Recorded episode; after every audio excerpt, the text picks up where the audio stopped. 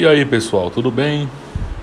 Aqui quem fala é Francisco Lereco, é, do canal Lereco Esportes, estreando aqui o podcast Show de Roda, onde nós falaremos sobre Fórmula 1, sobretudo, né?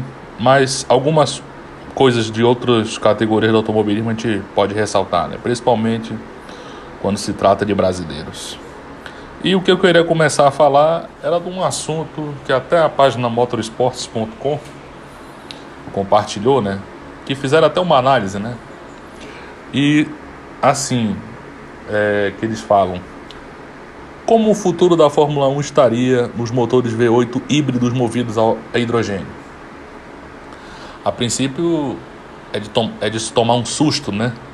Não há outra mudança tão repentina, né? Porque a mudança já foi muito profunda quando colocaram aqueles motores V6 turbo, né? Em 2014. Que aliás eu sou muito contra. Eu acho que não mediram em termos financeiros. Tudo bem que a tecnologia sempre tem que andar a favor, mas não pode é, você ir na base da empolgação achar que aquilo vai ser o futuro sem você analisar o que pode acarretar lá na frente. E a conta chegou. As equipes estão gastando cinco vezes mais, gastando 500, 600 milhões de dólares por ano. Né? É algo assim impensável, né? porque até mesmo para uma outra equipe entrar no grid fica complicado, né? porque tem agora essa taxa que eles querem impulsionar, que é de 200 milhões de dólares, né, para caso qualquer equipe que queira entrar na Fórmula 1. Claro que a gente quer que alguma equipe entre no grid, mas com todas as garantias, não dependendo de um piloto pagante ou que esteja se arrastando no grid, né? Porque entre essas e outras é preferível que você compre ações de uma equipe que já está consolidada no grid né? Mas aí vamos falar, né, que falar, a matéria diz assim, né, o uso de um motor aspirado recém-desenvolvido deve permitir uma economia de cinco vezes em relação às despesas atuais. Isso é nenhuma dúvida, até porque o que gasta muito é o excesso da tecnologia. E os próprios fãs, é, eles não querem é, acompanhar uma análise ou coisa parecida sobre as reais tecnologias que complementam a Fórmula 1 como um laboratório, consolidam. É, o que o pessoal quer mesmo é ver motor roncando, fazer aquela barulheira, quase arrebentando o tímpano de tão emocionante. E com esse motor V8 híbrido, né, movidos a hidrogênio, ele recupera todos aqueles 19 mil giros, né, como a gente gosta de, de dizer.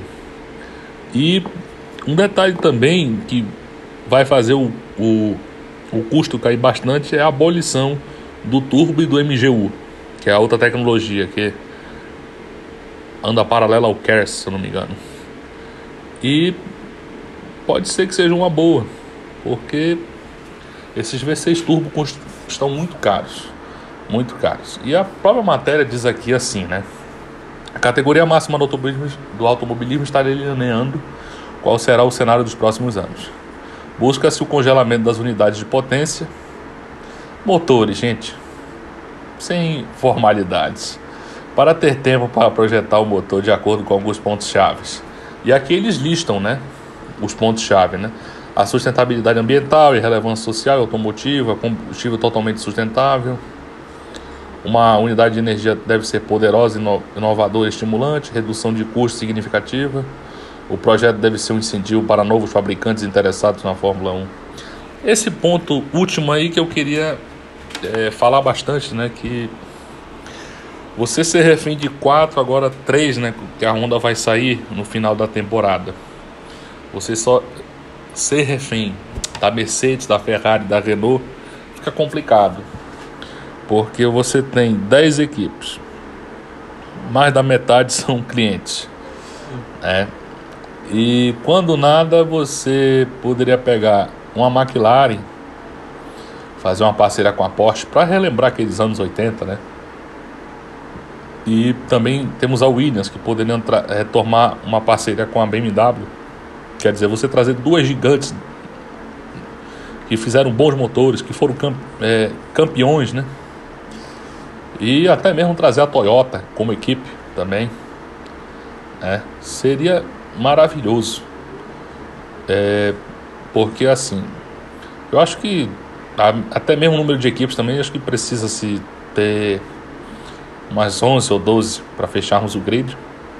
E que pelo menos metade fosse ou que uma equipe cliente que fosse uma parceria exclusiva com qualquer montadora ou mesmo equipe de fábrica, como nós temos a Mercedes, a Ferrari, a Renault e a Toyota poderia se, se encaixar. E aí o resto poderia ser equipe cliente, né? Porque isso ia valorizar bastante. Pode ser que no futuro melhore, se, essa, se esse regulamento entrar mesmo. E a matéria também diz assim mais detalhadamente sobre o que fala aqui no motor V8, né? A matéria diz assim: estamos falando de um motor V de 8 cilindros naturalmente aspirado, com um deslocamento de 3 litros e meio, que será capaz de recuperar tanto a energia cinética na frenagem quanto aquela que se dispersaria no calor dos escapamentos. A ideia é propor um motor que seja capaz de atingir uma potência combinada, endotérmico mais híbrido, de cerca de mil cavalos como os atuais motores. É, os, os atuais motores já passaram até de mil. Né? A Mercedes com a temporada passada 1022 cavalos, quer dizer, é difícil. E a soberania vai continuar. E Vamos ter que aguardar. E estão falando do próximo regulamento para 2026. Né? E falam-se muito também do congelamento de motores. Agora a gente fica triste porque a Honda vai deixar a categoria. Era bom que ficasse mais um pouco. É, teve um preço amargo a se pagar nesse, nessa, nesse retorno, mas que agora conseguiu estabilizar. Mas eles prometeram potência máxima para essa temporada. Então vai ser uma notícia boa tanto para o Max Verstappen como para o Sérgio Pérez, que poderão bater de frente ou incomodar mais ainda a Mercedes, né? Porque o Hamilton é o franco favorito, todo mundo sabe disso. O Bottas vai dar só uma de escudeiro, não acredito que ele tenha. É, todo ano está prometendo, mas acaba sendo uma frustração, uma decepção. E ainda mais quando o Hamilton teve o teste positivo para Covid no Grande Prêmio de Sakir, que o Russell o substituiu, mostrou todo o talento, que, a, que o carro da Williams não é parâmetro para saber se o cara é bom ou não. E ele mostrou, teve atitude, teve personalidade, por pouco não ganhou a corrida, por um erro da Mercedes. Mas enfim. Então, gente, é isso. Estou estreando aqui meu podcast, né? Francisco Lereco aqui se apresentando de novo, né? Para o episódio da Show de Roda. E aguarde os próximos podcasts, porque antes da, da temporada começar, ainda vamos falar mais ainda. Então, olho, galera. Olho, olho na tela, olho na Band, né? Dia 28 de março, hein? Meio-dia, corrida na Band, hein? GP do Bahrein. Que dê tudo certo. Valeu, gente.